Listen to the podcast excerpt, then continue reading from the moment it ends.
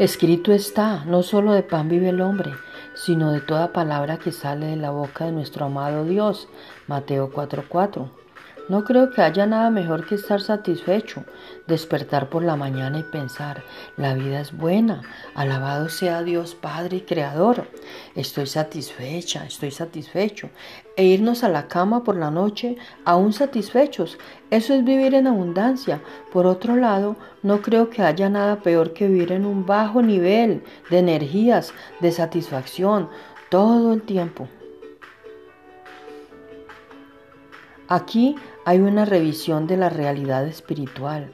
No importa lo que pase, lo que poseas, a dónde vayas o lo que hagas, nada puede brindarte verdadera gratificación además de la presencia cercana, personal e íntima de nuestro amado Dios, de nuestro amado Padre dinero, viajes, vacaciones, ropa nuevas, nuevas oportunidades, muebles y casa nueva, casarse y tener hijos, son cosas que pueden darnos un grado de, de felicidad, pero nunca estaremos permanentemente satisfechos si buscamos cosas que poseer o hacer para o hacer para saciar el vacío dentro de nosotros.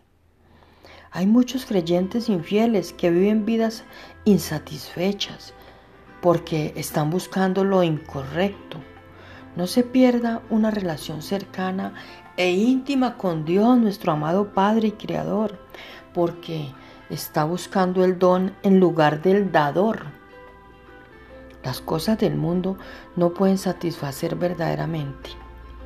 Siempre mira a Dios primero y Él satisfará los deseos de tu corazón. Él llenará tu corazón de paz, de tranquilidad y de amor.